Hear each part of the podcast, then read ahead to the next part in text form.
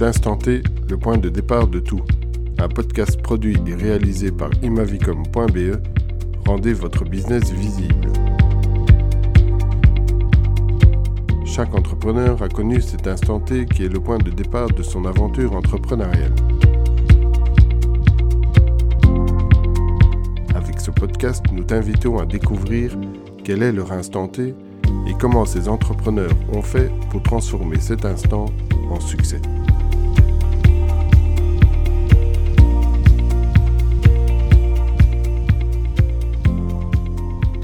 Alors, chers amis auditeurs, euh, aujourd'hui, grâce à mon invité du jour, nous allons avoir, je pense, un épisode euh, qui va à la fois être très terre à terre, et puis nous allons prendre un petit peu d'altitude, puisque l'entrepreneur euh, qui est à mon micro aujourd'hui est depuis peu multi-entrepreneur, et dans deux domaines qui sont fort différents, voire opposés. On en parlera tout à l'heure. Bonjour Tanguy.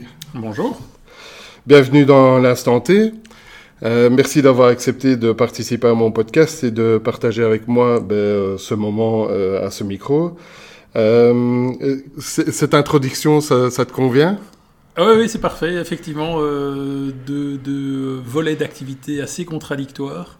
Un premier depuis 20 ans lié aux économies d'énergie et puis un deuxième depuis quelques mois lié à une passion pour, pour l'aviation. Et donc Certains, euh, en souriant, me disent que je crame un peu le CO2 le week-end, euh, que j'économise pendant la semaine. Voilà, c'est pas tout à fait faux, mais c'est pas tout à fait vrai non plus. On aura l'occasion d'en reparler, je pense. Oui, effectivement. Alors, avant d'entrer dans le vif du sujet, euh, et, et, vraiment pour commencer, Tanguy, je te propose de te présenter. Donc, mon nom est Tanguy Detro, j'ai 47 ans. Je suis papa de quatre enfants entre 24 et 17 ans maintenant. Euh, et j'ai fondé une société qui s'appelle Dapesco en 2002. Donc à l'époque, j'avais euh, 26 ans à peu près, 26-27 ans. Euh, on va avoir l'occasion d'en reparler. Alors moi, je suis particulièrement heureux de, de t'avoir à mon micro aujourd'hui, Tanguy, parce que euh, quand j'ai eu l'idée euh, et la volonté en fait de créer ce podcast, et qui a pour but d'aller à la rencontre d'entrepreneurs, bah, bien sûr, tu as été un des premiers, une des premières personnes que j'ai listées euh, dans, dans, sur mon papier euh, comme futur invité. Pour moi, c'était évidemment une évidence vu, euh, vu ton parcours. Et puis en préparant cet épisode, euh, alors on va être, on va être euh, clair et, euh, et transparent et honnête avec, avec nos auditeurs. On se connaît depuis 30 ans maintenant. Euh, mais en fait, en préparant cet épisode, je me suis rendu compte que même si j'ai évidemment vu ton évolution euh, entrepreneuriale et ton évolution euh, professionnelle, ben, je connais, je connais pas vraiment les détails de Dapesco. Euh, et donc, je suis d'autant plus euh, impatient de les découvrir et, de les partager en fait avec avec les auditeurs. Alors, si tu me permets, je parlais à l'instant de notre longue amitié. Euh, cette amitié qui a démarré euh, véritablement lors de 24 heures, euh, si je me trompe pas, hein, lors des 24 heures scouts euh, du Bois de la Cambre, ouais, hein, ouais, il y a, il y a 20 ans, non, il y a 30 ans, pardon. 30 ans déjà, et, et, on était tous les deux actifs dans, dans les mouvements de jeunesse. Toi, chez les lutins à ce moment-là? Moi chez les lutins ouais. et toi chez les louveteaux. Louveteaux ouais, voilà. Et euh, on participait avec nos jeunes. Donc nous, nos jeunes, c'était des enfants qui avaient, euh, euh, qui avaient jusque 12 ans, hein, qui avaient entre 8 et 12 ans. On participait aux 6 heures, aux 6 heures vélo. Euh, et là, tu m'as abordé en me proposant de créer une troupe scout mixte. Alors, il faut. Aujourd'hui, ça a l'air de rien, mais il faut un peu recontextualiser à l'époque. Euh, dans les mouvements de jeunesse à l'époque, les, les, sexes sont complètement séparés. Les genres sont complètement séparés. Les garçons d'un côté, les filles de l'autre. Euh, la même chose dans les internats à l'école. Hein, à cette ouais, époque-là, euh, c'était les filles d'un côté, les garçons de l'autre. Et donc créer une troupe mixte d'adolescents et d'adolescentes était à contre-courant. Et bref, euh, ce que je veux dire par là, c'est que ça illustre vraiment euh, euh, que pour toi, créer et relever des défis et des, et des challenges, c'est une philosophie, je me trompe, ou en tout cas, ça ne te fait pas peur? Non, c'est plutôt, c'est plutôt que ça m'amuse, ouais. ouais. Ça m'amuse. Ouais, ouais. Alors, euh, alors, avant de commencer de, de parler de, d'Apesco dans, dans un premier temps, moi je suis toujours intéressé de connaître le, le parcours des entrepreneurs que, que, que, je reçois à mon micro. Euh, quelles études tu as fait? Alors, euh, contexte un peu plus global. Donc, je suis le quatrième enfant d'une famille où on était quatre enfants. Euh, le plus jeune donc. Euh, j'ai fait des études déjà en secondaire, j'ai pas mal bourlingué puisque j'ai commencé euh, mon secondaire au, collège Cardinal Mercier à Braine-l'Alleud, qu'après ça je suis passé en traditionnel à Bruxelles, que de là je suis reparti en traditionnel en Flandre pendant deux ans. et puis je suis revenu pour terminer à l'Athénée à Rixensart, avant de, avant de partir un an en Norvège comme étudiant d'échange. Puis j'ai fait ma première candie à l'ECAM à Bruxelles, ma deuxième candie à Malines. En troisième année, je suis parti en Allemagne, en Erasmus. Alors attends, moi il y a déjà, il y a déjà deux trois trucs là-dedans. euh, non, mais parce que tu parles de Norvège. Alors à ce moment-là, euh, enfin moi j'ai pas mal de copains qui sont aussi partis entre entre la fin des études secondaires et, euh, et l'université, mais on allait plutôt vers les États-Unis, euh, l'Espagne ou ce genre de choses. Toi, tu vas en Norvège. Moi, je vais en Norvège, okay. oui. Donc, Pourquoi en euh, Norvège? bah, Parce que tout le monde allait en, aux États-Unis. donc, à contre-courant, de nouveau. Oui, oui, hein? oui bah, une, une, fois de plus. Donc, effectivement, je suis parti en Norvège parce que c'est un pays qui me, qui me, qui m'intéressait ou qui m'attirait. Euh, et qu'effectivement, partir aux États-Unis, je me suis dit, ça, j'aurai encore beaucoup d'autres occasions de, de, le faire probablement. Euh, voilà, donc euh, découvrir, décou ouais, partir, partir un peu à contre-courant. Bah, tu connaissais personne en Norvège, donc ah non, non, voilà, tu es parti vraiment. Oui, oui, voilà. Ouais. Tu parles encore norvégien? Euh, je le comprends encore bien, je le parle un peu plus difficilement et je le lis encore régulièrement. Ouais. Ouais. Ok. Et donc, dans tes études, tu fais aussi une partie en Allemagne Une partie en Allemagne, oui, tout à fait. Ouais. Euh, donc là, je suis parti d'abord en Erasmus à Düsseldorf pendant euh, bah, tout un, un, trimestre. et puis j'ai fait un stage chez Siemens. Et ouais. puis après, donc pour, pour, répondre à ta question tout à l'heure, j'ai fini avec un diplôme d'ingénieur. Et puis j'ai. Mais, mais ça, c'est où que tu fais ce donc, diplôme d'ingénieur? J'ai un, un, diplôme de l'ECAM, mais ouais. j'ai fait à peu près la moitié de mon cursus hors de l'ECAM. Puisque je suis passé un an à Malines, mm -hmm. à la Industrielle Hogeschool du côté de Malines, à Sint-Katelijne-Waver. Et puis je suis parti en Allemagne pendant un gros trimestre. Euh, donc voilà, j'ai officiellement un diplôme de l'ECAM, mais, mais j'ai passé beaucoup de temps. Oui, ouais, ouais, d'accord. Ok, ouais. Ingénieur industriel. Ingénieur industriel, ouais. ouais. En électromécanique, euh, avec une finalité plutôt énergie. Déjà énergie. Déjà énergie, ouais, tout ouais. à fait. Et, et, tu sors donc tu sors des études, c'est quoi euh, 97. 97. Euh, dès que tu sors des études, euh, tu es directement engagé. Euh, ton premier emploi, c'est Alors, c'est un, un, tout petit peu plus subtil que ça. Pendant mes études, je suis approché par Siemens, ouais. qui me, me, sponsorise, me parraine, et donc je fais quelques formations en Allemagne. Je fais un stage chez eux. Et euh, ils me promettent un magnifique boulot à l'international qui me tente très fort. Ça, c'est pendant mes études. Et puis on arrive au mois d'avril 97, donc je, vais sortir deux mois plus tard. Euh, et, Siemens se fait un petit peu euh, tirer pour, réaliser en fait ce qu'ils avaient annoncé, à savoir un job international.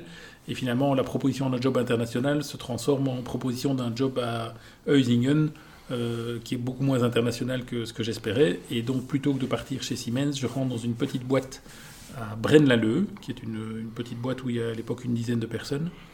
Euh, sachant que moi, j'ai déjà à ce moment-là l'envie de créer ma boîte, très clairement, okay, euh, ouais. mais sans savoir c'est quoi une boîte, sans savoir dans quel secteur précisément.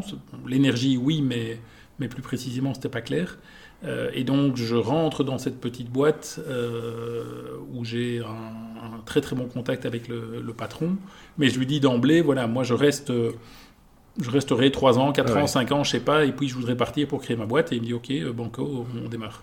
Et par rapport à, tu parlais de ta famille tout à l'heure, donc euh, tu, as, tu as trois frères, trois frères. Moi j'ai trois frères. Trois ouais. frères. Euh, ils sont indépendants aussi. Enfin, je veux dire, est-ce qu'il y a une fibre euh, par rapport au fait de créer sa boîte Alors, s'il y a une fibre, elle vient en tout cas pas du côté paternel, puisque mon père est rentré euh, chez Solvay et est sorti de chez Solvay 40 ans plus tard. Euh, donc lui, il était vraiment sur, sur les rails de la grosse boîte d'un bout à l'autre. Peut-être plus du côté maternel, quoique ma maman était femme au foyer. elle a fait un peu de travaux de, de secrétariat et autres, mais on n'est pas une lignée d'entrepreneurs euh, indépendants, certainement. Non, mais tes, frères sont. Par contre, mes frères ont tous été ou le sont encore euh, indépendants, oui. Ouais, ok. Euh, et donc, quand tu rentres dans cette boîte à, à on peut la nommer, c'est pas si. C'est ACTL à l'époque. ACTL, qui maintenant s'appelle E1. Qui, qui, est devenu E1 et qui a été racheté il y a trois, ans, je pense, par un, un groupe suédois. Ouais effectivement. Euh, si, si je me trompe pas, c'est... Euh, alors maintenant, c'est de l'IoT chez eux. Enfin, ils font principalement de l'IoT, donc c'est de l'Internet of Things. Donc on va rechercher des informations via, euh, via du hardware, en fait, qu'on analyse, etc. Ça rejoint un peu ce que tu fais maintenant. Enfin, on va revenir. Ou je me trompe peut-être. Hein. tu vas peut-être préciser, sans doute. Euh, mais en tout cas, il y, a, euh, il y a déjà chez eux, chez ACTL, euh, une direction énergie aussi alors, quand je rentre chez ACTL, ACTL est un bureau d'études qui fait essentiellement de l'électronique sur mesure. Et ils ont développé, ou ils sont en, fin de développement d'un produit qui s'appelle le Q-Wave, qui est un appareil destiné à mesurer la qualité des réseaux électriques. Ok. Euh, donc les clients à l'époque pour ce, produit QA, ce sont des gens comme EDF ou comme Electrabel. Euh, et, moi, je débarque la jeune ingénieur euh, pour m'occuper de ce, produit, de la commercialisation de ce produit au niveau européen voire, voire au-delà. Donc tu es dans l'international, ce que tu recherchais. Voilà, euh, donc, euh, effectivement, quand je suis rentré, on m'a dit euh, s'il faut aller créer une filiale en Australie, est-ce que ça t'intéresse? Et j'ai dit évidemment que ça m'intéresse. Oui, bien sûr. voilà, la, filiale en Australie n'arrivera jamais, mais c'est pas grave. Je me suis bien amusé et surtout. Donc on est, il faut se mettre dans le contexte, hein, on est fin des années 90, la connexion à Internet oui commence à arriver, donc il n'y a pas d'ADSL. Non, on est dans le boom Internet, enfin ça commence. Oui, ça, ça, commence, mais il y, a, donc une connexion Internet à l'époque, il faut, il faut bien imaginer ce que c'est. C'est un modem analogique, donc les gens savent plus ce que c'est aujourd'hui, il n'y a pas d'ADSL. Euh, on n'a pas encore de GSM dans sa poche, hein, donc c'est un peu de chose près de cette, cette époque-là. Euh, et pour se connecter à Internet, il faut appeler un numéro euh, qui est un 02 quelque chose. On arrive sur un serveur. Il faut entrer un login et un mot de passe qui permettent alors de se connecter à Internet et éventuellement d'aller choper ses mails ou de faire une recherche sur des moteurs qui s'appellent Yahoo euh, ou, ou, Tiscali à l'époque. donc Google n'existe pas encore. Mais donc, pour revenir à CTL, les appareils qu'on développe ou qu'on déploie à l'époque sont connectés via un modem analogique qui est dans, le, dans l'appareil, avec un numéro de téléphone, on appelle l'appareil, ou l'appareil appelle lui-même en, sortant, se connecte à un serveur Internet et envoie des données qu'on peut récupérer. Oui, c'est ça. Et, donc, ça, c'est en fait le, pour moi une, grande découverte de, ce que la, techno euh, permet de, de, réaliser réellement. Donc moi, j'ai une formation d'ingénieur en électromécanique, donc je suis beaucoup plus orienté moteur et machine thermique. Et là, je découvre qu'avec euh, quelques bouts de fil, un petit modem et un peu, de, un, peu de carte électronique, on peut faire communiquer tout ça. Ouais. Et donc. Et là, on est vraiment au balbutiement de ah, On est complètement. Ah, ouais, ouais. C'est vraiment le tout, le tout, début. C'est de l'IoT avant l'heure. Puisque euh, l'IoT aujourd'hui, c'est des connexions 3G, 4G, 5G, peu importe. Euh, c'est du Wi-Fi dans, dans toutes les pièces, y compris dans les caves. À l'époque, on est vraiment au balbutiement de, ces trucs-là. Mais moi, je perçois euh, où, j'ai une... Je sais pas si c'est l'instant T, mais je me dis un jour, les bâtiments seront connectés et on pourra suivre à distance la consommation d'énergie du bâtiment. Et ça, c'est mon, mon credo. Euh, alors, l'activité chez ACTL est revendue à une boîte euh, suisse qui s'appelle LEM, magnifique société industrielle. Euh, une société avec plusieurs milliers de personnes, euh, cotée en bourse. Et donc je passe d'une petite boîte, comme je dis toujours, avec beaucoup d'idées et pas de moyens, à une grosse boîte avec beaucoup de moyens mais peu d'idées. Ou en tout cas, pas nécessairement euh, orienté pour sortir des, sentiers battus. Ouais. et donc l'EM est une, magnifique réussite, hein, c'est une société suisse, mais qui s'est vraiment spécialisée dans la mesure de courant électrique, c'est leur métier, ils sont dans les éoliennes, dans les voitures électriques, dans les panneaux solaires. Et moi je débarque en disant, je voudrais ou je propose de faire une activité de suivi des consommations d'énergie des bâtiments et de rassembler tout ça au travers d'Internet.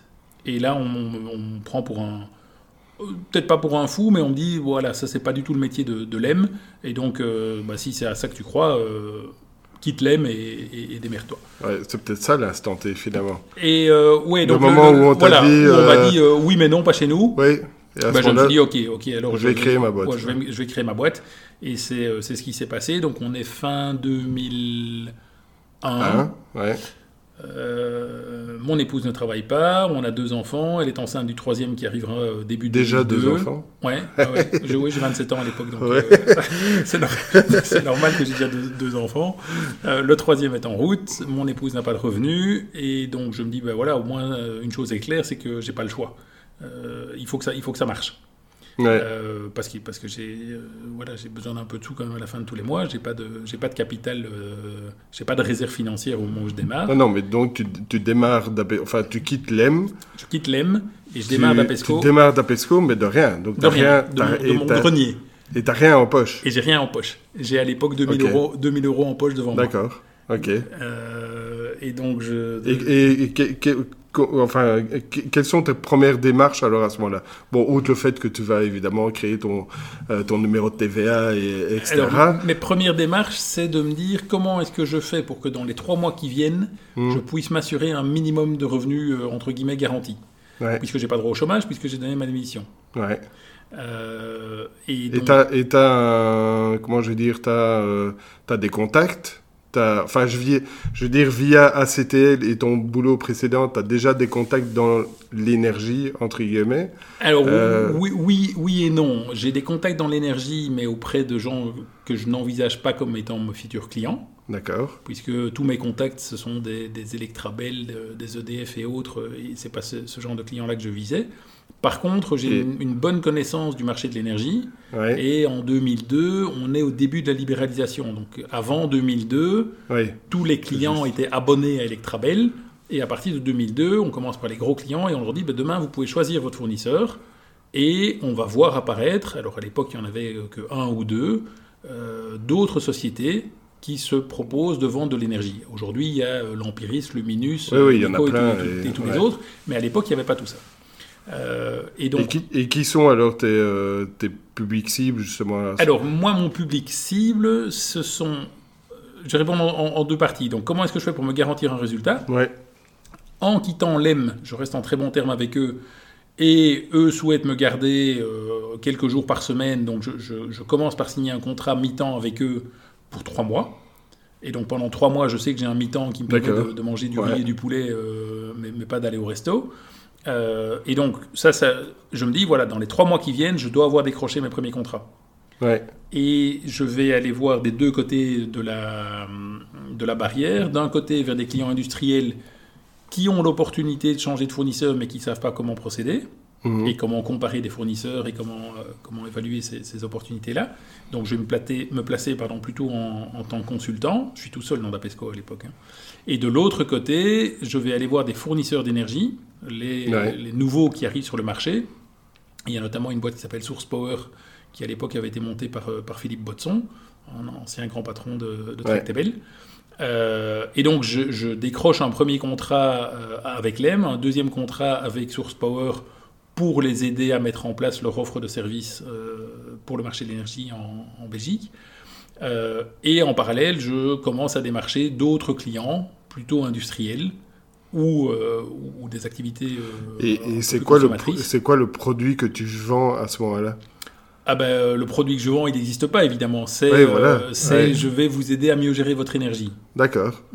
ok. Donc moi, avec ma petite tête et, et mon PC, je débarque et... je vais sonner à la porte, notamment chez Deleuze. Et, et, comment t'es reçu? Parce que évidemment, c'est je, je, suis, je suis reçu par un, un directeur technique qui me, à qui j'explique mon truc et qui me dit et donc s'occuper des factures d'énergie de 130 magasins de l'Aise, ça vous plaît? Et je lui dis, c'est pas que ça me plaît, c'est que ça me passionne. Et j'ai envie de le faire, et j'ai envie de bien le faire. Et donc, moi, ce qui m'intéresse, c'est de comprendre comment les magasins de lait consomment leur énergie et comment on va Mhm. faire pour améliorer tout ça. Ouais. Et, euh, et bingo, euh, le type me dit, mais des types comme vous, il doit pas en avoir beaucoup. Donc, euh, je pense qu'on va faire un galop d'essai. Et donc, j'ai signé un de mes premiers contrats pour, pour de la consultance. Hein. J'avais rien en main à l'époque. euh, pour aider Deleuze à gérer son énergie. D'accord. Voilà. Le- Deleuze est ton premier client. Quoi. Deleuze est un, eh ben, mon premier, un de mes premiers clients que j'ai vraiment été euh, pêché euh, tout seul. Euh, et chez Source Power, je suis resté quelques mois en disant je veux bien faire un tarif préférentiel, mais par contre, je serai intransigeant sur mes délais de paiement. Ouais. Et donc, je, je, je- Oui, m'étais bah mis oui, d'accord avec eux en disant, puisque j'avais j'avais zéro trésorerie devant moi, Ouais. en disant euh, ok je, je- réduis euh, le- le- les prestations à l'époque je demandais euh, est-ce que c'était c'était euh, 500 c'était même pas 500 euros par jour hein, c'était Ouais, ouais, d'accord. c'était Ouais. peut-être 3 350 ou 400 euros par jour mais voilà j'avais une garantie d'avoir 10, 10 jours par mois je pense mais j'avais dit il faut que le jour où ma facture rentre dans les 3 jours qui suivent je dois être payé Ouais, payé. Ouais. Faut pas des délais à 90 Euh, Voilà, et jours, il fin de voilà, mois. les, et- les 30 jours fin Ouais. de mois plus euh, machin Ouais, ça tout à fait. Mais, ça, mais ça a marché, et donc, euh, donc j'ai eu ce premier job avec. euh, J'avais un peu de LEM, un peu de Source Power, et puis je suis rentré chez Deleuze. Et puis, euh, et puis voilà. Donc j'ai commencé, euh, j'ai commencé tout seul dans mon coin. Mais Euh, tu commences tout seul. Alors, tu commences tout seul en tant. Euh, T'es pas encore en société. T'es en Si, si, si, j'ai créé Tout de Dapesco. suite. Ouais, tout de suite. J'ai Bah, à créé ce moment-là, une il faut- SPRL. une SPRL et à ce moment-là, il fallait un capital. euh, Alors là, il me fallait un capital, donc j'étais voir euh, un peu la, la- la famille, la belle famille, pour avoir un petit peu de sous quand même pour pouvoir démarrer. Mais le capital de la SPRL, à l'époque, c'était 5000 et quelques euros. Ouais. Euh, donc voilà, ça, a démarré avec pas grand chose, et avec ce pas grand chose, je me suis acheté un PC. et comme j'étais à la maison dans mon grenier, ben, voilà, j'avais pas besoin de beaucoup plus. Quoi. Ouais, non, non. Et mais là- mais- mais les premiers investissements de Dapesco, c'est un PC desktop et un PC euh, laptop. Et t'as jamais été voir. euh, Alors, euh, c'est une question un peu. Mais t'as jamais été voir. Enfin, t'as pas été voir une banque pour avoir un prêt Non. pour. euh, Non. Non. Non. Non. Ok. J'ai pas été voir une banque, j'ai pas été voir un, un, un invest, un Nivelle invest, Oui, un, oui, ben série voilà, W ouais. ou machin. Ouais. D'abord parce que euh, à 25 ans ou 27 ans, on sait pas, on sait pas bien tout ce qui existe. Oui. ça, Euh, et que, mais ça, on, on le verra plus tard dans, dans- dans la discussion. Il y a une évolution où effectivement aujourd'hui la tendance est beaucoup plus à je lève des gros montants, je fais un beau PowerPoint et je démarre une activité, quitte à ce qu'elle ne soit rentable que 2, 3, 4 ans plus tard.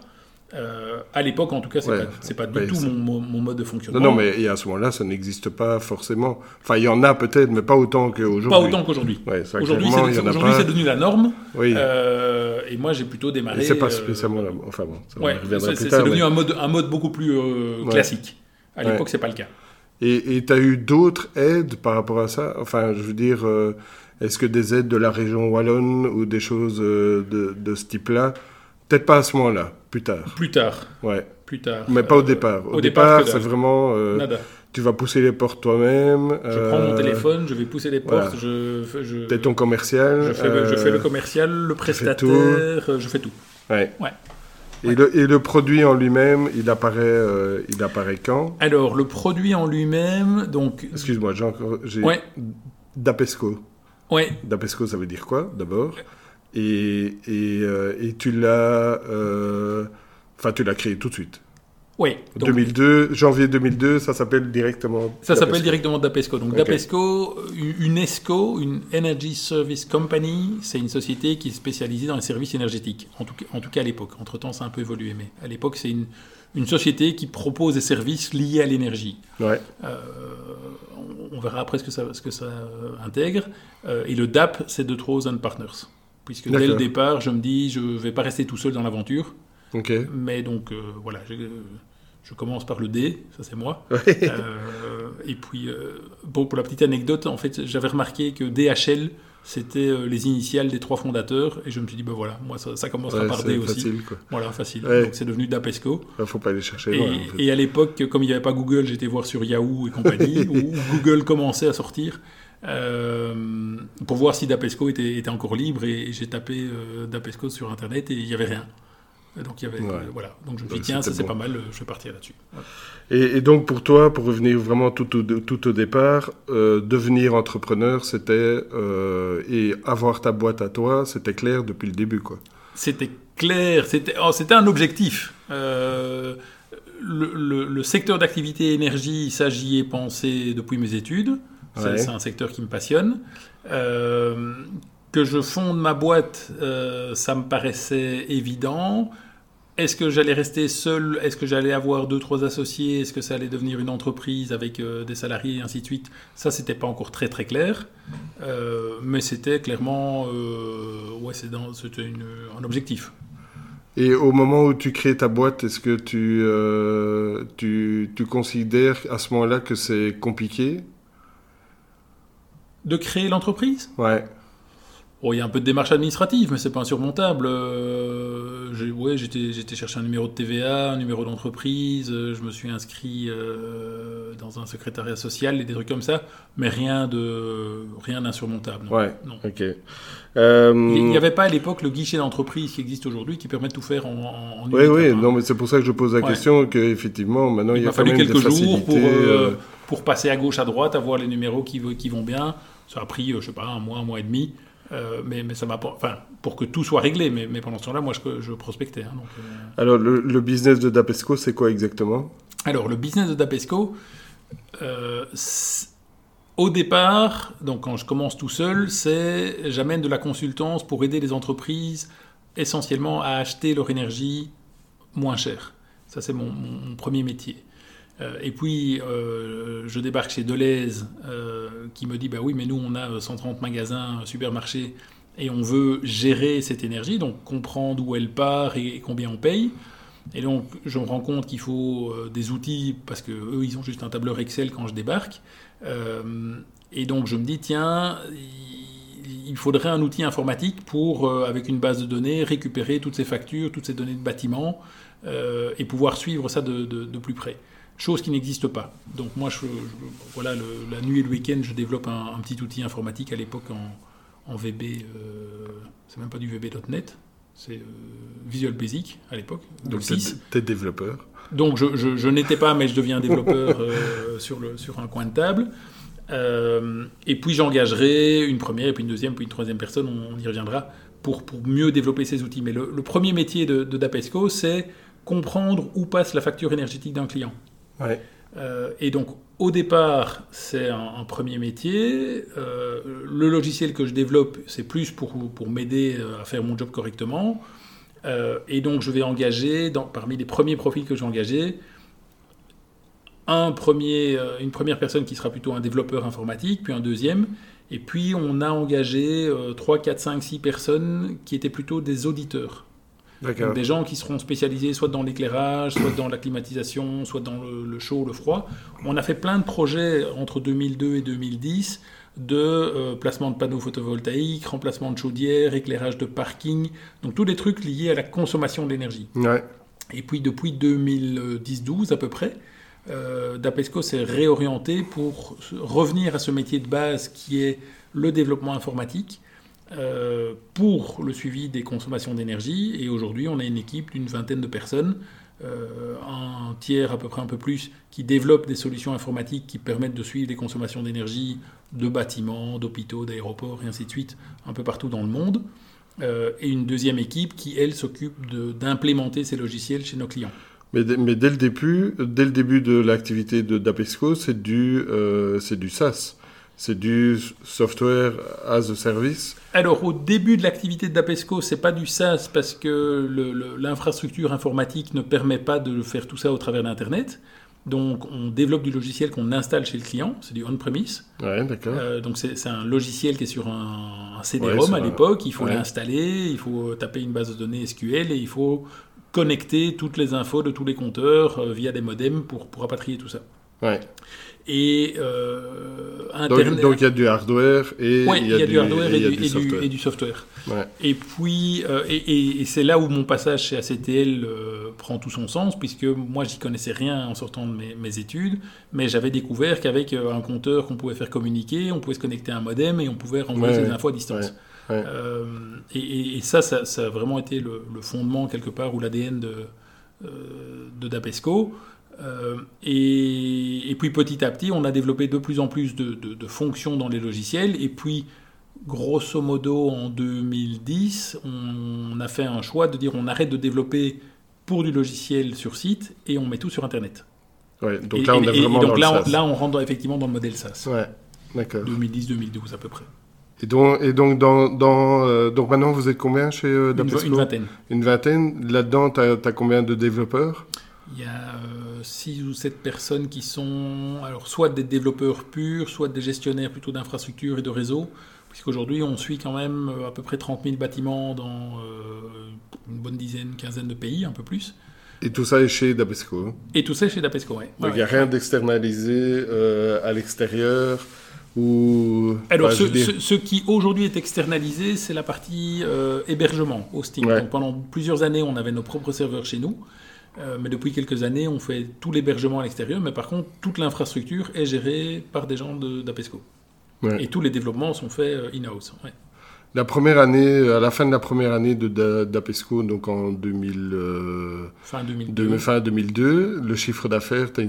Euh, un, peu moins de 100 000 euros, mais je suis tout seul. Ouais. Et aujourd'hui?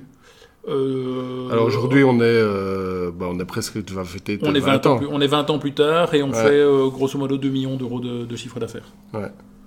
avec 20, 20 Avec un peu, avec 18 personnes, je pense. Ouais, c'est ça. Ouais. Et alors, au niveau de l'évolution de la, de la société, euh, bon, on est 20 ans plus tard, mais tu n'es plus tout seul. Ah, je ne suis plus tout seul. Donc, en...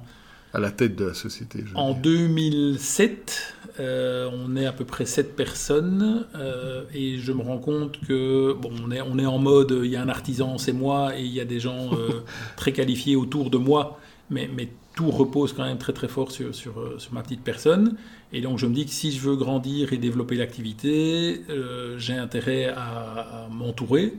Euh, et pas nécessairement de gens qui savent faire le métier, mais de gens qui vont m'aider à structurer l'entreprise. Et donc je passe du statut de SPRL au statut de SA, je fais une augmentation de capital et tatam, à l'époque je vais chercher 150 000 euros.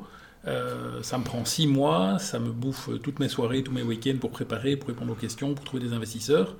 Euh, et donc, je vais faire une première levée de fonds miraculeuse de 150 000, 150 000 euros. Voilà. Aujourd'hui, on rajouterait un zéro comme pour rire. Oui, oui, tout à, fait. À l'arrière, pas à l'avant. Euh, mais, mais, à l'époque, euh, voilà, ça m'a pris ouais, pas mal de temps. Ça n'a pas été simple. Je, sens un peu d'amertume quand tu dis.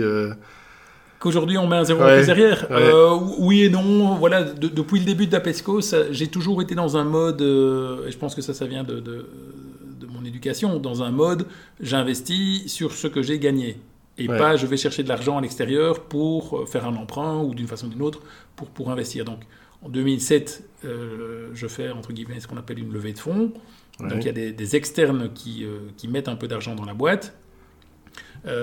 et comme voilà, là il y a des aides qui commencent à, apparaître, et je pense qu'on lève 120 ou 150 000 euros, je ne sais plus les montants exacts, et on a un fonds de participation qui met également euh, un montant d'à peu près 100 000. Donc je, me, retrouve avec 200 000 euros ou 250 000 euros de, disponibles pour faire des investissements, ce qui à l'époque me paraît mirobolant. Euh, et ça va juste me permettre en fait d'engager un peu plus de monde et puis de, de, développer l'activité. Et je prends à l'époque un, un co-dirigeant de l'entreprise. Moi j'étais euh, CEO ou directeur, peu importe, et je prends une deuxième personne qui vient pas du tout du monde de l'énergie et qui a pour mission de structurer l'entreprise. Et donc moi je me concentre sur la partie vente et produit, et lui s'occupe de tout ce qui est finance, RH, ah euh, assurance, euh, logistique et organisation de, l'entreprise. Euh, et donc moi, je, entre guillemets, je lui donne les clés du coffre euh, et, je m'occupe plus de tous ces trucs-là. Et, comment, tu, euh, comment tu recrutes cette personne? Est-ce que c'est... Par, la, par la, meilleure, euh, la meilleure voie, les mouvements de jeunesse. On, ah on, est on, était tous les deux chefs d'unité à l'époque, on avait bossé ensemble en tant que chefs d'unité, et je, je, pense que le fait d'avoir travaillé ensemble dans un, un système non lucratif a permis de voir les forces et faiblesses des uns des autres et de se dire, ok, ça c'est des gens avec qui si ça marche dans, le, dans une ASBL, ça devrait pouvoir marcher dans une entreprise aussi. Ouais. Oui, parce qu'il faut que vous entendiez Il faut quand même qu'il bien. y ait il faut ouais, que- je, je- je vois plus faut mon qu'il y ait associé que un ma femme. match. hein, donc, euh, Oui, oui, et puis il faut que ça matche aussi dans l'esprit de, ouais, fait. de Ouais, la société, plus que, euh, que... Et puis il faut que vous soyez complémentaires finalement, parce que toi tu fais une partie du job euh, que... Ouais, alors- et, et lui l'autre. Ce qui est intéressant, c'est que quand, quand j'étais le, le- le- comment, comment il s'appelle? Jean-François euh. Jean-François. Donc, euh, quand j'ai rencontré Jean-François ou quand je lui ai proposé de, me rejoindre, tout de suite, lui m'a dit Mais moi, j'ai aucune compétence dans l'énergie. Euh, donc, lui, lui, son profil, c'est plutôt euh, école de commerce et, euh, et ressources humaines. Il, il travaillait dans l'intérim quand j'étais le, le recherché. Il, il était responsable de, du- de, de toute la Wallonie chez Védior. Et donc, moi, été le chercher en disant ben, Ça m'intéresse d'avoir quelqu'un qui a des compétences que je n'ai pas, notamment RH, organisation et autres. Et deux, ça m'intéresse d'avoir quelqu'un qui soit pas du tout compétent dans le domaine de l'énergie, parce qu'autrement, tu vas entre guillemets tomber dans le même travers que moi, c'est-à-dire mettre la main à la pâte, et, et pendant ce temps-là, tu feras pas, euh, tu, tu n'aideras pas à développer l'entreprise. Oui, oui, tout à fait. ouais. Ouais. Donc, euh, donc voilà, et, et, euh, on est maintenant euh, 15 ans plus tard. Il est toujours là. il est toujours là et, et, je regrette absolument pas le, le choix parce qu'effectivement, on lui a pu me décharger de toute une série de, de choses qu'il a faites avec, avec beaucoup de passion et de, de- de compétences. Et, et moi, j'ai pu garder sur moi des trucs qui m'intéressaient plus. Et à ce moment-là, vous êtes deux euh, actionnaires, plus évidemment les... Alors, moi, je, je suis resté actionnaire majoritaire après la- l'augmentation de capital de 2007. Donc, Jean-François avait une partie, euh, d'autres actionnaires sont rentrés, euh, mais je restais malgré tout actionnaire majoritaire. Et avec Jean-François, on avait à l'époque, je pense, un peu plus de 70% euh, qui, qui nous restait entre, les- entre nos mains, à nous deux. Euh, et il y a eu une, une deuxième petite augmentation de capital en 2012 de mémoire. Euh, mais on est resté, Jean-François et moi, actionnaires majoritaires de l'entreprise. Ouais. Même si moi je ne suis plus majoritaire, euh, j'ai- j'ai 48 ou 49%, un truc comme ça. Euh, mais à deux, on est resté Ouais, à deux, vous êtes ouais, majoritaire. largement majoritaire. ouais. ouais. C'est important pour toi aussi de- d'être entouré de, de profils différents? Oui, c'est indispensable. C'est indispensable et, euh, et- et je pense que dans le, dans le recrutement, il faut vraiment arriver à choisir des gens qui ont des compétences qu'on n'a pas. Euh, parce que si c'est pour, euh, Oui, si c'est pour avoir plus de gens qui font exactement la même chose, l'entreprise se développe moins que si on arrive à rassembler des compétences différentes. ouais. Ouais, bien sûr. Ouais. Par, par rapport au début, on a parlé au début de ton public cible. Euh, par rapport au début, euh, ton public cible actuel, 20 ans plus tard, c'est le même? Ça reste des gros consommateurs d'énergie. euh, ça reste majoritairement des sociétés qui ont, un peu comme Deleuze à l'époque, un besoin multisite. Donc oui, c'est, c'est- c'est- c'est- ce- le pli qu'on a pris en s'occupant de l'énergie pour des clients multisites qui ne sont pas nécessairement des, des- des- des consommateurs extraordinaires. Hein. Ce n'est pas euh, une, une raffinerie dans le port d'Anvers. Euh, mais par contre, ce sont des gens qui ont des grosses factures d'énergie parce que le cumul de nombreux sites, même avec des petites factures individuelles, fait que la facture d'énergie est importante. Et donc, la plupart de nos clients, c'est des factures d'énergie Ouais, au-delà de 10 millions d'euros par an. Donc c'est quand, même, quand un peu lourd. Euh, là où ça a évolué, c'est qu'on est beaucoup plus maintenant dans, dans le secteur public. On a euh, plein de communes, on travaille pour Ores, Ah ouais. on travaille pour Sibelga. Euh, la plupart des bâtiments publics à Bruxelles sont suivis par des outils de- développés chez Dapesco. Ouais. Euh, tous les bâtiments publics du Hainaut, euh, donc ça fait quand même quelques milliers de bâtiments, ont leur consommation d'énergie qui sont suivis dans des outils développés par Dapesco. D'accord. Ok. donc voilà, on, on est passé de quelques centaines à quelques dizaines de milliers de bâtiments. On est passé de juste la Belgique à Belgique plus France, plus d'autres pays euh, où nous ont emmené nos, clients, que ce soit en Amérique latine ou en Asie, euh, voire en Afrique aussi. Euh, mais toujours avec le même concept de dire on va mettre un moyen de récupérer de l'info qui est collectée sur place au travers d'Internet. On rapatrie tout ça, on centralise ouais. tout ça dans des serveurs. Ouais. Et dans ces serveurs, on va mettre de plus en Oui. plus d'intelligence pour contrôler des factures, suivre des consommations d'énergie, mettre en place des, des systèmes de benchmark. Aujourd'hui, on a de l'intelligence artificielle pour détecter des anomalies. Euh, donc voilà, on- l'évolution technologique, euh, elle s'est bien faite. On est capable aujourd'hui de gérer beaucoup plus de bâtiments et beaucoup plus de données que ce qu'on faisait avant. et ça, c'est parce que, parce que l'informatique a, oui, a, évolué. a, évolué, a suivi. Bien sûr. Euh, et aujourd'hui, effectivement, tout est sur Internet. Nos clients se connectent 24 heures sur 24. On a une filiale au Canada, on a une filiale en France. Euh, on a des gens qui travaillent. Enfin, on a des, des, clients qui travaillent 24 heures sur 24 sur les données que, que nos systèmes. Oui, que tu peux récupérer. Ouais. Ouais. Alors, le, le, secteur de l'énergie, c'est un secteur qui est en constante évolution. On le voit ici avec des voitures euh, électriques, avec donc la consommation évidemment. Euh, euh, explose, je vais dire, ou pourrait exploser en tout cas. Euh, voiture électrique, voiture hybride et, tout ce genre de choses. Euh, il y a aussi la sortie du nucléaire, hein, qui euh, finalement, tout ça a, a, certainement un impact sur ton business à toi. Oui, oui, oui, clairement, l'évolution du paysage énergétique a un impact sur le business de Dapesco. Alors, petite parenthèse, au-delà de mon métier chez Dapesco, j'ai le, le, plaisir d'être président d'un cluster d'entreprises Ouais. en région wallonne qui s'appelle Tweed. Tweed, ouais. Euh, et Tweed, en fait, c'est le rassemblement d'à peu près 130, en- 130 entreprises pardon, euh, qui sont toutes actives dans des facettes différentes de, de, de l'énergie ou de l'optimisation énergétique, que ce soit du monitoring comme nous, que ce soit du placement de panneaux euh, photovoltaïques, que ce soit de la mobilité électrique, que ce soit euh, la conversion hydrogène, de la biomasse, de la cogénération. Donc voilà, j'ai la chance de, de participer quelque part à ce, mou- ce mouvement de, de verdissement et d'optimisation énergétique. Euh, et effectivement, c'est un secteur qui est en pleine évolution, c'est un secteur qui, euh, qui change euh, aussi bien d'un point de vue technique que d'un point de vue réglementaire. Ouais. Voilà, l'apparition des panneaux solaires chez les, chez les particuliers, des voitures électriques, des batteries, du stockage, tout, ça fait que, euh, en tout cas moi en tant qu'ingénieur, je m'éclate euh, d'un point de vue intellectuel par rapport aux, challenges qui, euh, apparaissent. Et, j'ai la chance d'être entouré de, gens brillants qui, apportent chacun une pierre à l'édifice, que ce soit dans comment on fait pour que les bâtiments consomment moins, ou que ce soit dans comment on fait pour que l'énergie produite par, euh, par Pierre arrive chez Paul euh, en- euh, de, ouais. de- de- de la façon la plus, la plus intelligente et la plus efficace possible.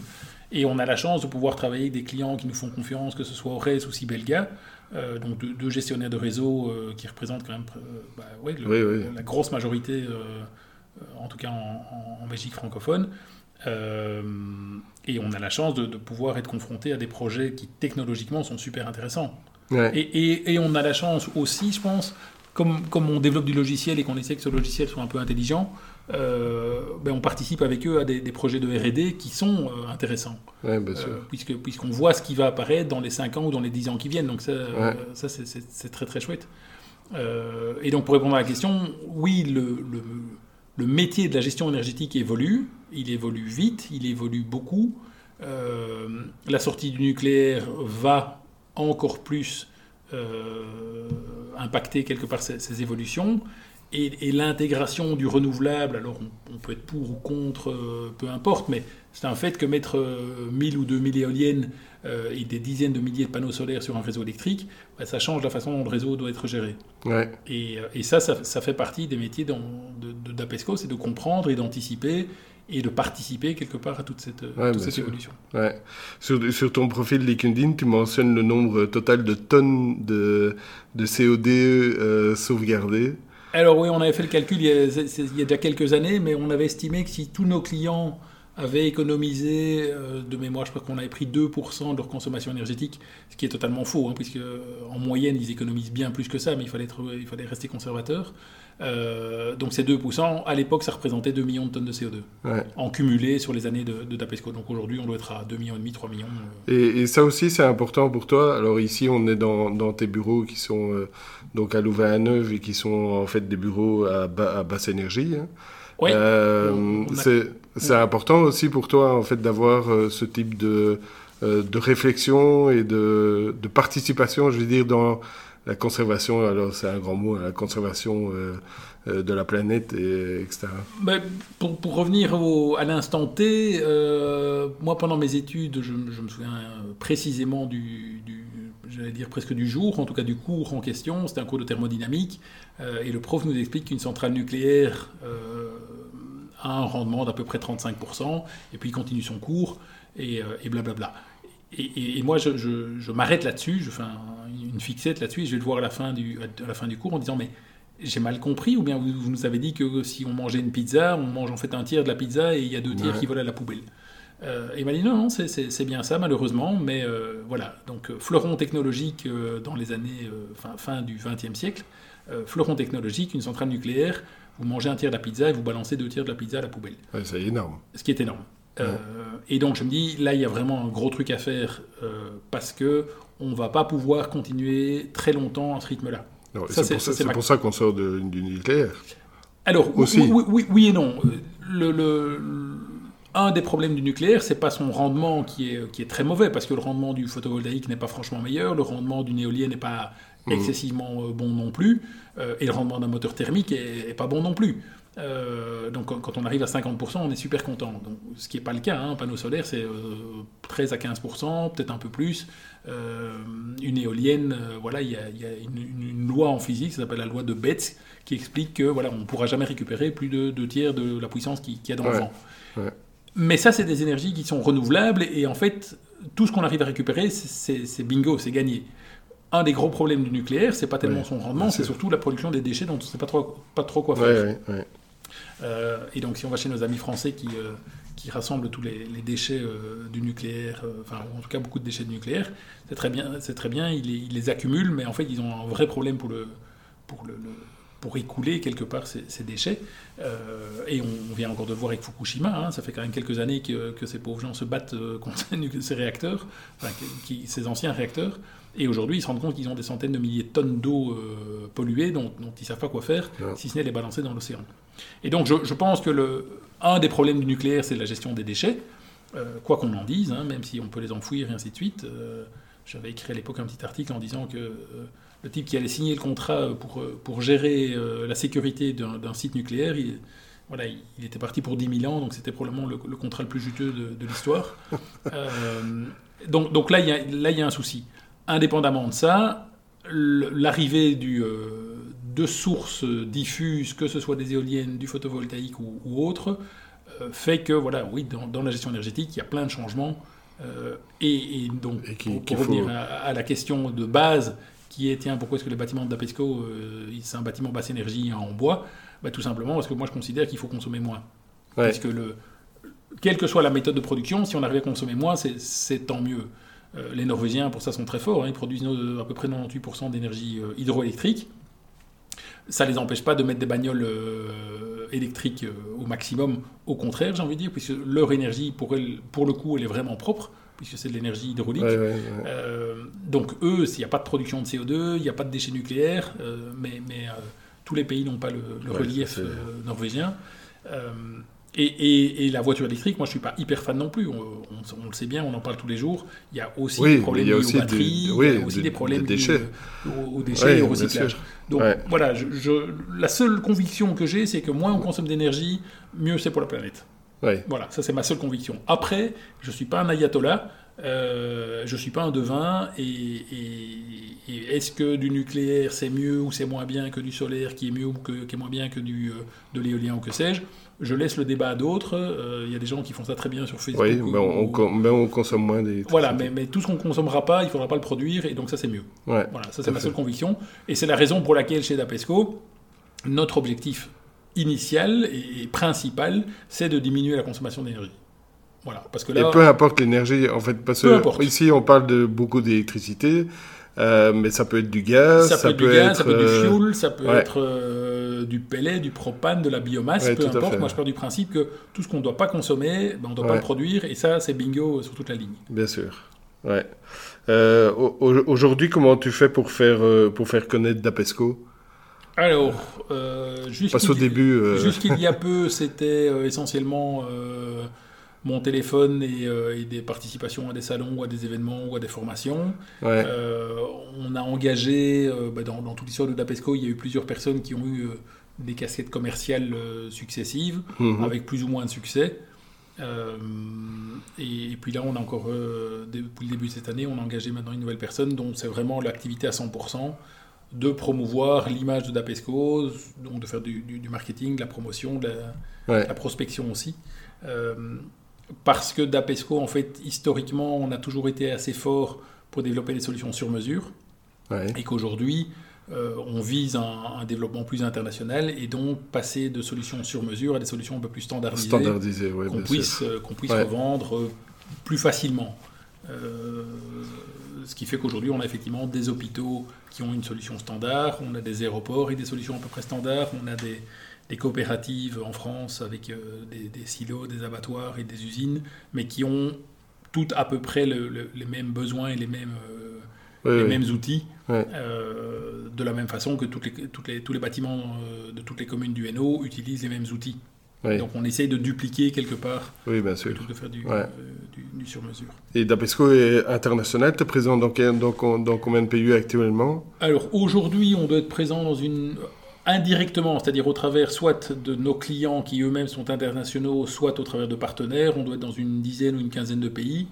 Euh, dans les années 2015, on a travaillé pendant tout un temps pour le groupe Lafarge, qui lui était présent dans 50 pays.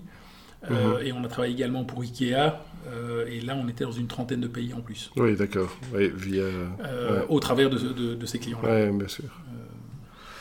Avec du recul, si tu avais la possibilité de, revenir 20 ans en arrière, donc au, tout début de, Dapesco, est-ce qu'il y a, il y a des choses que tu ferais différemment?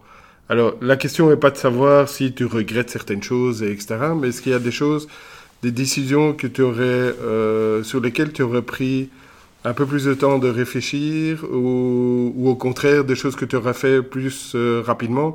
Est-ce que par exemple le passage au SAS, par exemple, euh, tu l'aurais fait plus vite, tu l'aurais fait plus tard, tu l'aurais fait différemment, différemment? La, question est un peu, un peu biaisée. Est-ce que si je reviens 20 ans en arrière, je reviens aussi dans le contexte d'il y a 20 ans, c'est-à-dire il n'y a pas encore d'Internet, les levées de fonds sont compliquées et ainsi de suite Ou est-ce que je redémarre aujourd'hui en, 2021 euh, et je redémarre une nouvelle, une nouvelle entreprise? Euh, Si je dois redémarrer aujourd'hui une nouvelle entreprise, je le fais autrement, oui. Parce que les, le, contexte a changé, les conditions d'accès au financement, de recrutement, de, euh, de travail, euh, voilà, l'arrivée du Covid a démontré, c'est un, point hyper positif du Covid, ça a démontré que oui, les gens peuvent travailler en remote. C'est moins sympa, socialement, il y a quelque chose qui manque, mais, mais technologiquement, ça marche. Moi, j'ai 15 ingénieurs qui bossent de la maison tous les jours. et qui, Avec autant de rendement qu'avant. Alors, avec autant de rendement, je pense qu'il y a certaines difficultés en plus, euh, mais il y a aussi beaucoup, de, beaucoup d'avantages hein, pour, le, pour les gens. Il n'y a plus de navettes, il n'y a plus de bouchons. Euh, il y a une disponibilité qui est quand même plus, euh, plus simple. Bon, ça ne veut pas dire que tout le monde travaille 24 heures sur 24, hein, loin s'en faut. Mais voilà, moi au début du Covid, ben oui, je rentrais un peu plus tôt chez moi et j'ai profité parce qu'il faisait beau pour faire plus de, plus de vélo. Donc, donc oui, il y, a, il y a un gain de, de confort et je trouve alors il faudrait voir sur le, plus, sur le plus long terme, mais je trouve que l'impact au niveau euh, productivité est tout à fait gérable. Ouais. Est tout à fait gérable. Et le Covid, au point, de vue alors, purement chiffre d'affaires, alors là c'est peut-être... Euh, euh, je veux dire, point de vue par rapport à tes clients, par rapport... Est-ce que ça a eu un impact sur ton business? Oui, oui, ça, a clairement eu deux impacts. Le premier impact, c'est arriver à faire avancer les projets chez les clients prend beaucoup plus de temps. Comme il y a beaucoup de gens qui sont en temps partiel, euh, arriver à faire des réunions avec tout le monde n'est pas simple. Et on, donc ça, c'est un, premier... Euh, c'est l'inconvénient. La deuxième, euh, le deuxième impact, c'est qu'on a notamment des clients dans le secteur des aéroports. là, il ne faut pas faire un long dessin. Ces gens ont, ou dans le secteur des, stations de sport d'hiver, ces gens ont clairement fortement souffert du, du Covid et souffrent encore. Euh, et donc oui, les, projets de gestion énergétique ont été mis un peu, un peu en stand-by. Donc décrocher des projets est devenu plus difficile et faire avancer les projets est devenu plus difficile aussi. La, la, chance de Dapesco, c'est qu'on on a démarré 2021, voire même 2020, avec une base installée. Euh, oui, oui, c'est ça. Qui, qui nous permet de dire, OK, on a des clients qui continuent à avoir besoin de nous, et, mais, mais décrocher de le, le tapis est là, quoi il y a une base, il y a une base récurrente qui est là. Mais décrocher de nouveaux clients prend plus de temps qu'avant, oui. Oui, tout à fait. c'est quoi l'avenir de Dapesco à court terme? Oh, l'avenir de Dapesco à court terme, euh, on a, on a euh, plein de projets sur lesquels on travaille, que ce soit des nouveaux clients, que ce soit pour euh, optimiser nos clients existants et être plus performants et leur proposer plus de services et plus de, fonctionnalités. on vient de finir un très très chouette projet d'intelligence artificielle pour que, ben voilà, on, mesure aujourd'hui plus de, on a plus de 100 000 points de mesure, donc des capteurs qui sont installés un peu partout. Euh, donc, s'il faut configurer tous ces 100 000 points de mesure à la main et mettre des seuils d'alarme sur chacun d'entre eux, ça prend un temps fou, c'est ingérable. Mais par contre, arriver à mettre un seuil intelligent d'alarme sur un, sur un point de mesure, c'est pas trivial. Et donc, on a développé des, outils qui nous permettent aujourd'hui euh, d'automatiser, de, simplifier, de rendre dynamique. Euh, parce que dire je ne peux pas consommer 100, ben, s'il fait chaud ou s'il fait froid, le, le seuil de 100 n'est peut-être pas le bon. Euh, et donc il faut s'adapter. Donc on, met de plus en, place, de plus, en plus pardon, en place des systèmes qui sont dynamiques et qui tiennent compte d'autres paramètres pour autoriser ou pas une consommation. Donc dans une école, ça va être en fonction du nombre d'enfants. Euh, dans un aéroport, ça peut être fonction de la température extérieure, de l'ensoleillement, du trafic. Euh, donc on essaie de rendre de plus en plus intelligent et de plus en plus adapté la consommation d'énergie aux besoins réels. il, faut, il faut bien se remettre dans le, dans le, mode de fonctionnement il y a 20 ans, quand on allait dans un supermarché, il n'y avait pas de porte devant les frigos, il n'y avait pas de porte devant les surgelés, il y avait, il y avait de l'éclairage qui parfois était des tubes néons, mais pas toujours. Aujourd'hui, c'est des LED quasiment partout. Il n'y a plus un frigo avec, sans, sans une porte ou, plus beaucoup. Euh, donc, donc, tout ça, c'est des évolutions qui ont, qui ont, pris du temps. Hein. Mais, euh, mais, moi, je me souviens très bien, quand on a commencé à mettre des portes devant les frigos, j'ai dû me battre avec des gens qui disaient que ça allait être l'émeute dans les supermarchés. Euh, parce que les gens allaient se battre pour ouvrir et fermer la porte et que ça allait casser. Euh, bah voilà, il faut arrêter de prendre les gens pour des imbéciles. Les gens ne sont pas tout à fait cons. Euh, et je pense que tout le monde peut comprendre que mettre une porte devant un frigo, ben oui, ça, ça permet de, de, consommer moins. Mais, mais il y a 20 ans, ce n'était pas le cas. et donc, quand, quand, on, a, on a commencé à mettre en place les portes sur les, sur les frigos, ben moi j'ai dû faire des mesures pour démontrer aux aux, responsables des magasins que effectivement leur consommation d'énergie diminuait et on mettait ça en regard du nombre de pizzas vendues pour dire oui, oui, oui qu'ils perdaient pas de, chiffre d'affaires. Les, gens continuent à acheter des pizzas même s'il y a une porte devant le frigo. tout à fait. Euh, c'était pas évident pour tout le monde. C'était pas évident pour tout le monde. Euh, de même que voilà, quand on a commencé à avoir des LED, euh, bah, à l'époque, les LED, on en mettait 10 et sur les 10, il y en a 4 qui pétaient dans les deux mois qui suivaient. Aujourd'hui, les LED sont euh, performantes, bien plus performantes qu'elles ne l'étaient à l'époque, et bien plus euh, fiables, euh, et avec des couleurs vachement plus sympas. Mais les premières LED, c'était un blanc apocalyptique. on, se croyait sur la, table du dentiste, et, et, ça pétait au bout, de, au bout de 10 jours ou deux mois. Donc, voilà, les, gens, les gens qui disent la techno aujourd'hui elle n'est pas bonne, donc il faut la foutre à la poubelle c'est des gens qui oublient que quand le train a démarré, ben, c'était un train à vapeur et ça pollue à crever. Euh, il faut laisser un peu de temps au, progrès pour faire son, son œuvre. Les choses doivent évoluer. Les choses doivent évoluer, mais, mais voilà, je, je, reste convaincu que euh, voilà, ouais, l'humanité s'est pas faite en deux jours non plus, et, et, je vois des, projets, des progrès pardon, technologiques phénoménaux, phénoménaux.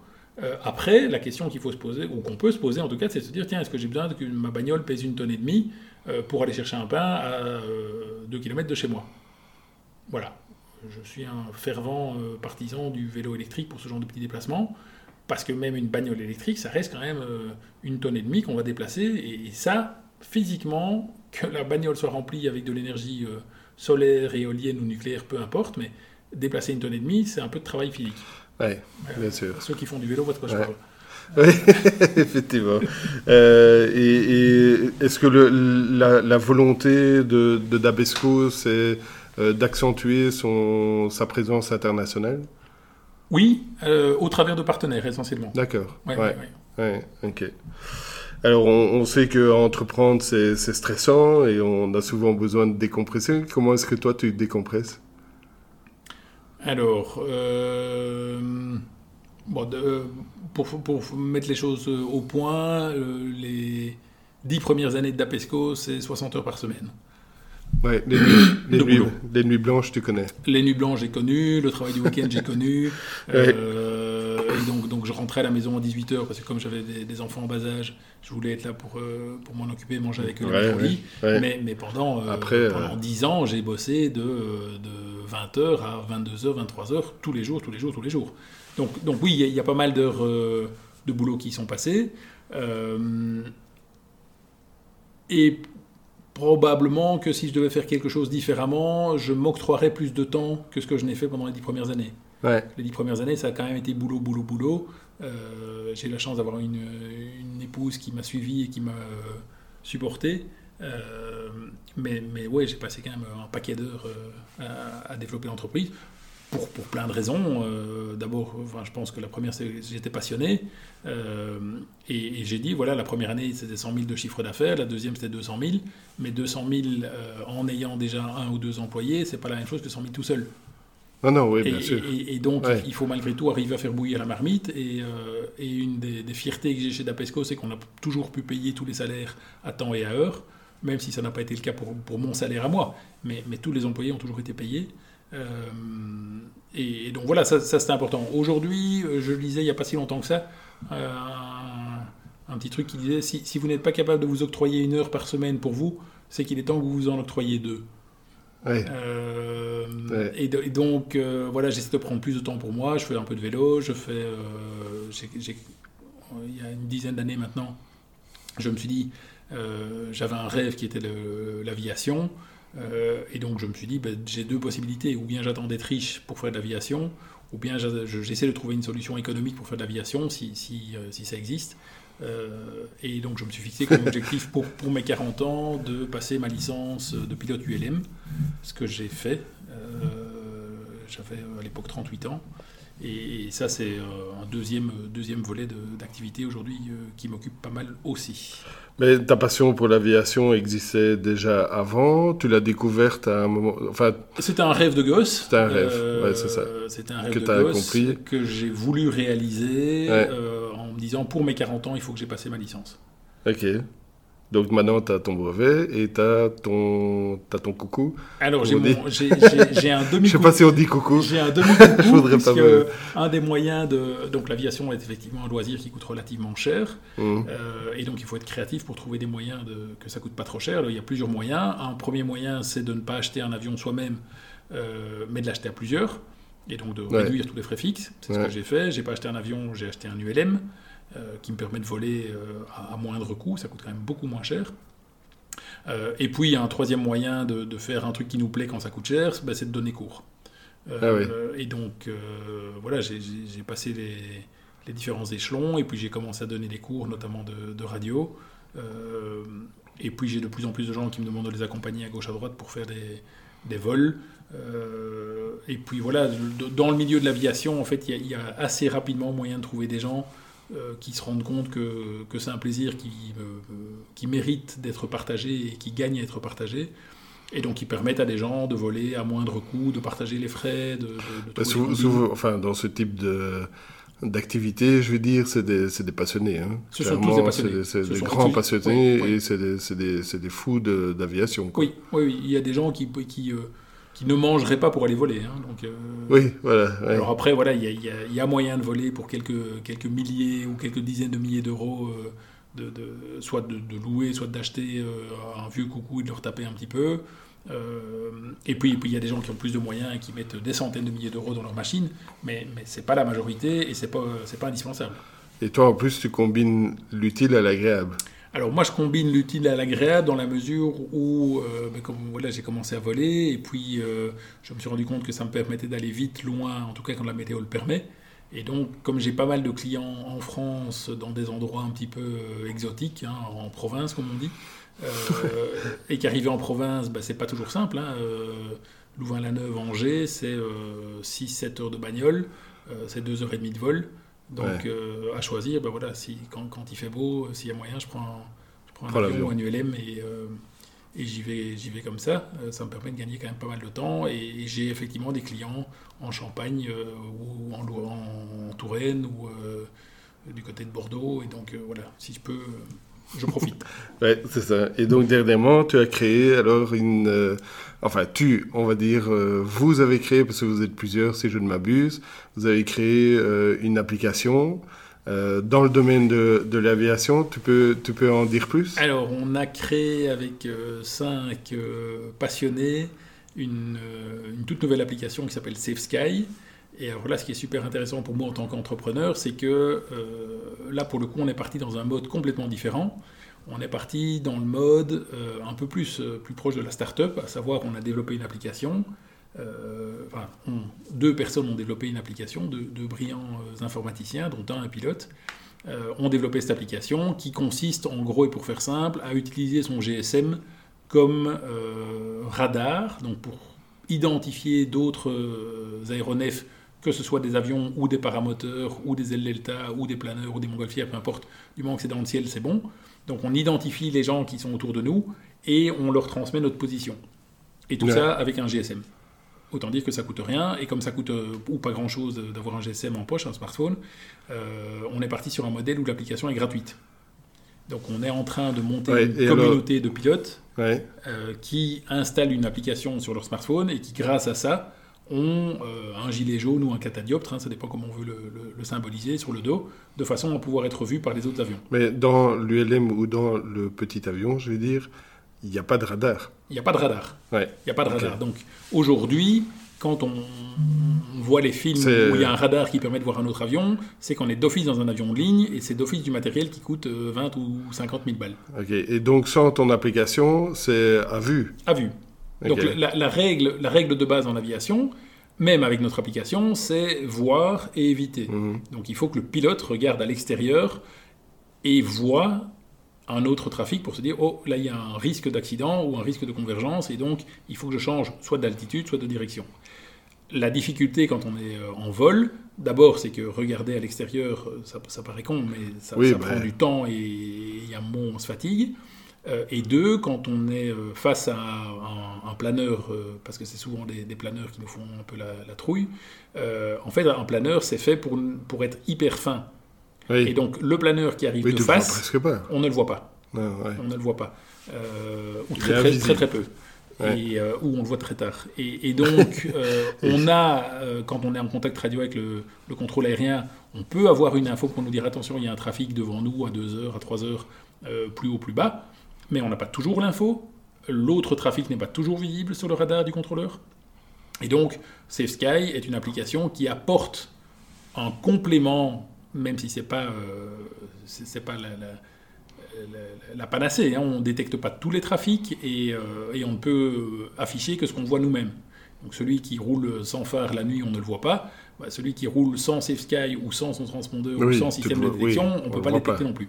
Mais par contre, on permet à tous ceux qui veulent être détectés d'avoir une solution gratuite dans leur poche qui fonctionne euh, plutôt pas mal. Euh, et, ça n'existait pas avant. Et ça n'existait pas avant. C'est incroyable de se dire que ça n'existait pas euh, avant. Oui, mais c'est un peu compliqué à mettre en œuvre. Donc c'est pas, pas simple. c'est pas à la portée du premier venu.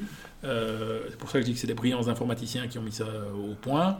Parce qu'au-delà de l'idée, il faut arriver à rendre ça euh, fonctionnel, performant, stable. Oui, oui, bien sûr. Euh, et, puis, et puis une fois il y a que... Un gros travail de développement derrière. Et oui, et euh, puis, et puis c'est ça qui est passionnant aujourd'hui, c'est qu'une fois que le produit existe et que l'application fonctionne, effectivement, on est en train de déployer, là on a, on a lancé ça il y a moins d'un mois, on a 8000 utilisateurs aujourd'hui, dans deux pays qui sont la Belgique et la France, et en fait on passe par les plateformes Google Play et Apple Store, donc c'est, pour moi, c'est passionnant de voir ce que la technologie Internet permet de faire aujourd'hui, qui était complètement euh, impossible, il, y a, 10 ans. Oui, ouais, tout à fait. Euh, là, on fait notre marketing via Facebook, via un site Internet. Euh, l'application, on l'a lancée en, en, France et en Belgique parce qu'on voulait contrôler quand même un peu le déploiement.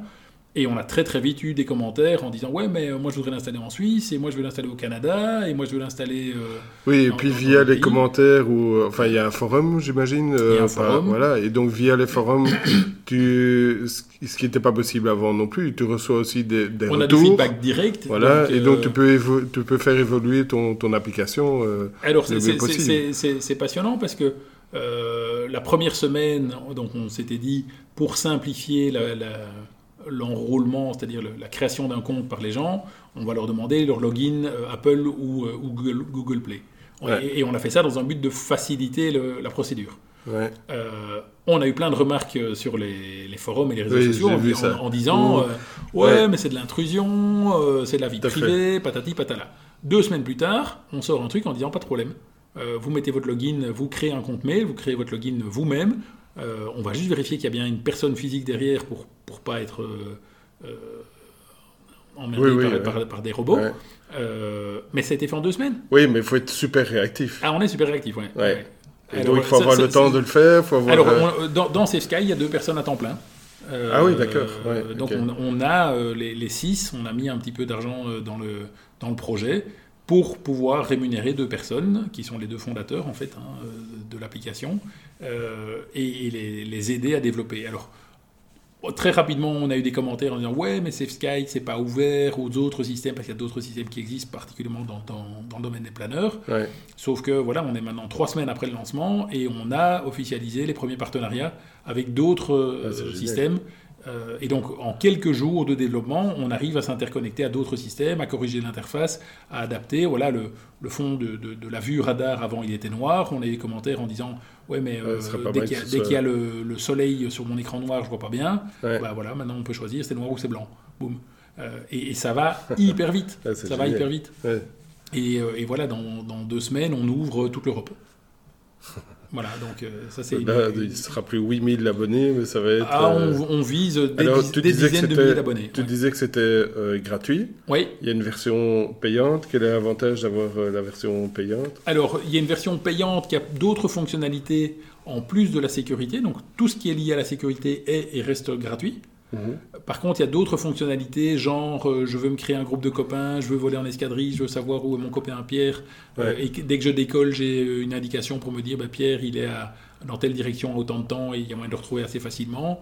je peux lui envoyer des petits messages pour éviter de devoir taper des SMS, ce genre de, de fonctionnalités. Et donc il y a des fonctionnalités un peu plus sympas et il y en a d'autres qui arrivent euh, et qui, elles, sont effectivement payantes, mais tout ce qui est lié à la sécurité, ça c'est notre, créneau de base, ça c'est gratos.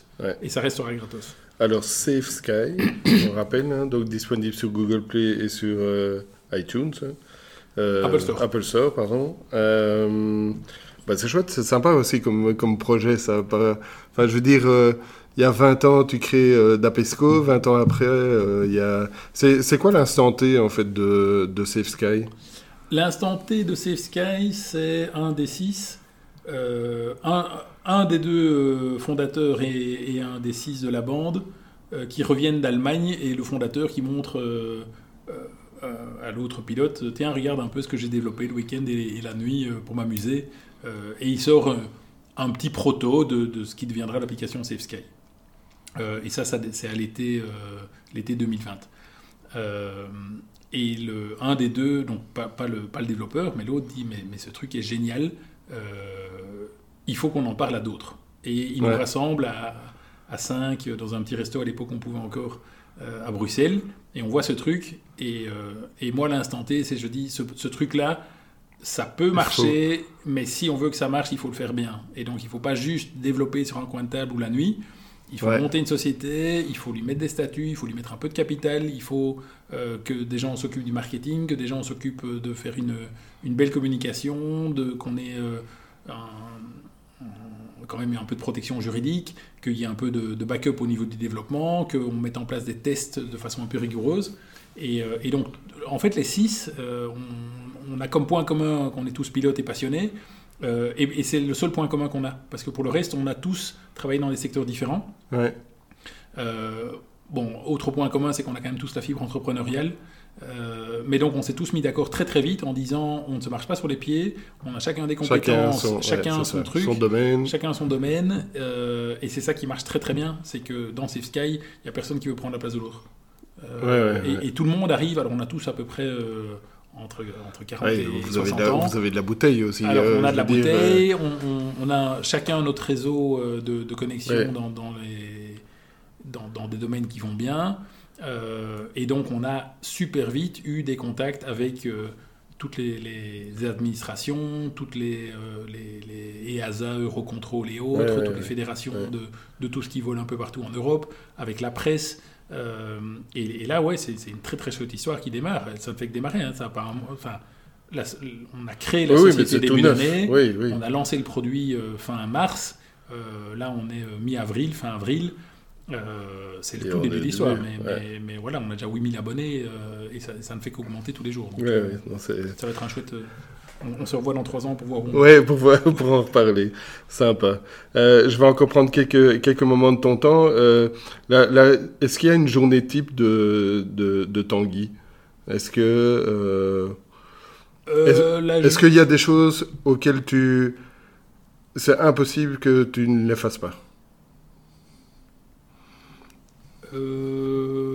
Je suis pas hyper carré en disant d'office euh, tous les euh, jeudis soirs je vais faire du yoga ou un truc comme Ouais. ça. Ouais. Euh, par contre, j'essaie quand même de prendre un peu plus de temps pour moi qu'avant, donc euh, ouais, je profite pour aller sur mon VTT me balader un peu de temps en temps avec des, des copains, des amis, D'ailleurs, je t'avais proposé de- d'enregistrer le podcast ce week-end et tu m'as dit non, surtout non, pas. ce week-end. Ouais, le week-end, c'est...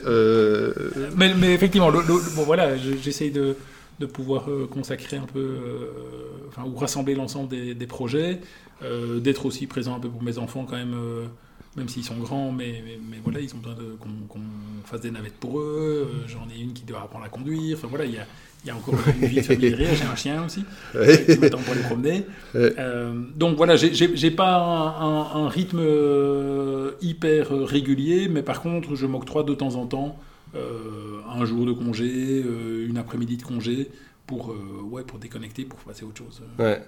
Co- comment est-ce que comment est-ce que tu progresses? En faisant des erreurs. Ouais. Euh, en faisant Ouais. des erreurs et en me disant, tiens, qu'est-ce qui a foiré à ce moment-là et, et comment est-ce qu'on aurait pu faire autrement? J'essaye, c'est pas simple, mais j'essaie de ne pas m'entêter quand euh, ça marche pas. Ouais. Euh, et donc de me dire, tiens, il y a d'autres euh, d'autres façons de, de- de procéder. Bertrand Picard dit, euh, vous n'êtes pas responsable de la direction du vent, mais vous pouvez choisir l'altitude à laquelle vous positionnez votre, votre montgolfière. Et il faut savoir Oui, que le vent change de ça. direction en fonction de l'altitude. C'est comme ça qu'il a fait le tour c'est comme ça qu'il a fait le tour du monde. Donc euh, voilà, s'il y a moyen de faire le tour du monde avec une montgolfière, bah, c'est qu'il y a moyen de trouver les vents favorables. euh, en tout cas, de choisir son altitude. Si les vents sont pas favorables, il faut changer d'altitude.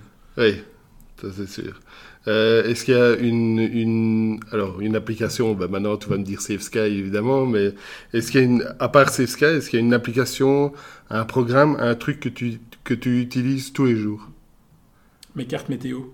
Tes cartes météo, ouais. tous les jours. Donc Tous ça veut dire que tu voles tous les jours? Non, même si je ne vole pas, euh, je regarde les cartes météo, soit pour me dire oh, je ferais bien d'aller voler, soit pour me dire heureusement que je suis au sol parce qu'il fait vraiment mauvais. Euh, Non, mais le- de- de- voilà, le- le- la techno a beaucoup évolué euh, et, et dans les applications météo, ce qui est fabuleux aussi, et ça m'inspire aussi pour Dapesco, c'est de voir à quel point les prévisions météo ou les, les informations météo étaient complètement indigestes il y a ne fût-ce que quelques années, et en changeant les interfaces graphiques, ben, on- Ah ça ouais, change ouais, tout. ouais. Ça change toute la perception. On voit beaucoup mieux euh, les, les- les zones de haute pression, de basse pression, le vent, la pluie, la neige. Euh, les, les- les applications météo ont fait un progrès phénoménal en user interface.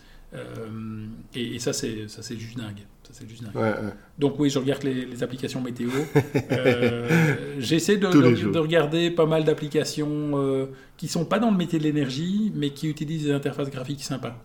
Pour Ouais. chercher des idées, pour se dire, tiens, comment est-ce qu'on pourrait représenter certaines choses que nous vivons dans le domaine de l'énergie euh, différemment, pour les rendre plus perceptibles par des gens dont c'est pas qui n'ont pas nécessairement une formation pointue technique, euh, mais en leur disant tiens là il y a un truc rouge au milieu de truc vert, bah, les gens se disent ok le truc rouge il y a un problème. Ouais. Euh, Ouais. Après le truc rouge il faut il faut le trouver, hein, il faut il faut savoir comment le représenter pour que ce soit sympa. Mais, euh, mais dans Safe Sky ou dans, Les, les tableaux de bord de Dapesco, on cherche à rendre visible et simple, simple à comprendre et à identifier des, des choses qui ne le sont pas nécessairement derrière. Est-ce que tu as un, un modèle de personne entrepreneur? Ou quelqu'un qui t'inspire? Quand j'étais étudiant, j'étais vraiment inspiré par euh, Philippe Botson, qui, Ouais. euh, donc, pour, pour ceux qui l'ont pas connu, mais c'est un type qui a, il a commencé chez Glaver Bell, il a donc un producteur de, de verre, et puis il était patron de la FEB, et puis il est passé chez Tractebel, qu'il a vraiment développé à l'international. Euh, et, ça, je trouve que c'était un type avec une, une vision euh, et un, charisme ouais, vraiment euh, hors, du commun. Et c'est l'aspect visionnaire qui, qui, qui t'impressionne et qui, t'inspire. Oui, c'est le type, qui, c'est le type qui, qui, qui, arrivait à embarquer une équipe pour dire on va aller faire un truc, un truc de dingue. après, il y en a d'autres. On retrouve euh, on retrouve cette, caractéristique ou ce, côté. Euh, et, c'est ça qui m'impressionne le plus chez, beaucoup de patrons que j'ai vus qui ont bien réussi. Ce sont tous des gens qui ont réussi à mettre leurs craintes de côté et se dire ok on y va. Je, C'est pas parfait. Euh, il faut lire le, bouquin de Laurent Minguet, un des fondateurs de VS, quand il explique comment ils ont décroché le, marché des Jeux Olympiques à Atlanta, je pense. Ah oui, oui. Euh, avec, avec un produit où il, explique que quand ils font leur première démo, ils savent qu'au bout de 10 secondes, le truc se plante. Euh, et donc ils font une, démo qui dure 5, 5 secondes. ah, bah oui. Voilà. Et, avec ça, ils décrochent le contrat et ils sont partis. Et EVS, c'est une, histoire extraordinaire. Euh, et, ACTL, qui était revendu à des Suédois, est dans, dans, son domaine une histoire que moi je trouve extraordinaire aussi, parce que voilà, les premiers produits, ils n'étaient pas parfaits, mais pourtant on y est allé un peu la fleur au fusil, et, et ça s'est développé. Euh, et, voilà, je, pense que le, message à retenir pour celui qui veut entreprendre, c'est euh, n'attendez pas que tout soit parfait. Voilà. Ce ne sera, jamais parfait, il y a un moment il faut y aller. Et on améliorera tant qu'on peut, mais les gens ne s'attendent pas non plus à la perfection. Euh, résolvez un problème à la fois, ce sera déjà pas mal. et, et, puis si vous en résolvez deux, c'est encore mieux. Mais, mais commencez par un problème, résolvez-le bien, et puis là, où je trouve intéressant, c'est que les personnes que tu as citées, c'est toutes des personnes qui sont euh, belges. En plus Non, mais c'est vrai, euh, parce que souvent, quand je, quand je pose cette question, ben, on va chercher des euh, Steve Jobs, Elon Musk. Enfin, tu vois, des... ici, tu as, vraiment cité des personnes. Des personnes accessibles.